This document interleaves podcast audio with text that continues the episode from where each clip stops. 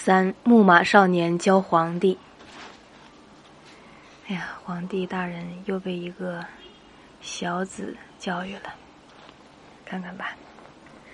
蒙昧的至德之事结束，文明的有德之事开始，天下从此扰攘多事。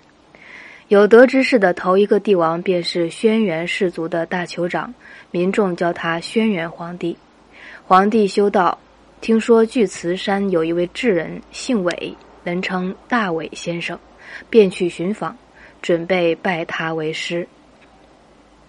皇帝乘车登城，驷马奔驰，正驾驶方明坐在左边，副驾驶昌宇坐在右边，张若与席鹏倒马前面探路，坤昏与华姬跟车后面保镖，真是威风八面，比大尊长。出巡壮观多了。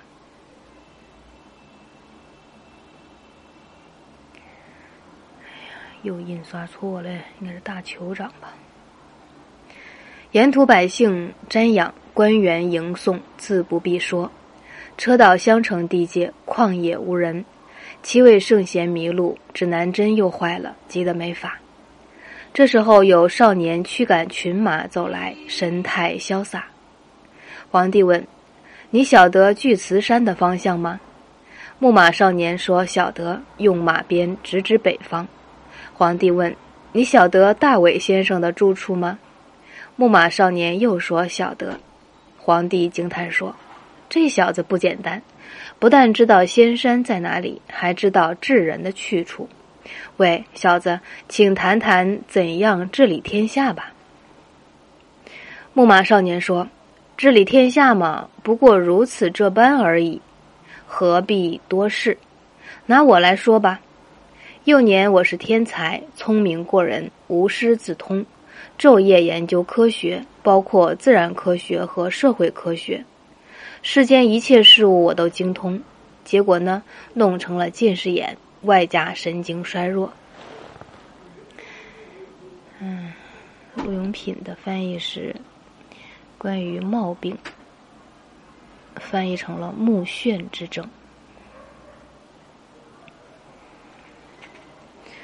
有老人教导说：“小娃儿，别再熬夜研究了，搭乘太阳金马车到襄城郊外去散散心吧。”我听老人的话，昼乘车，夜睡觉，不研究，只游玩，果然见效，病快好了。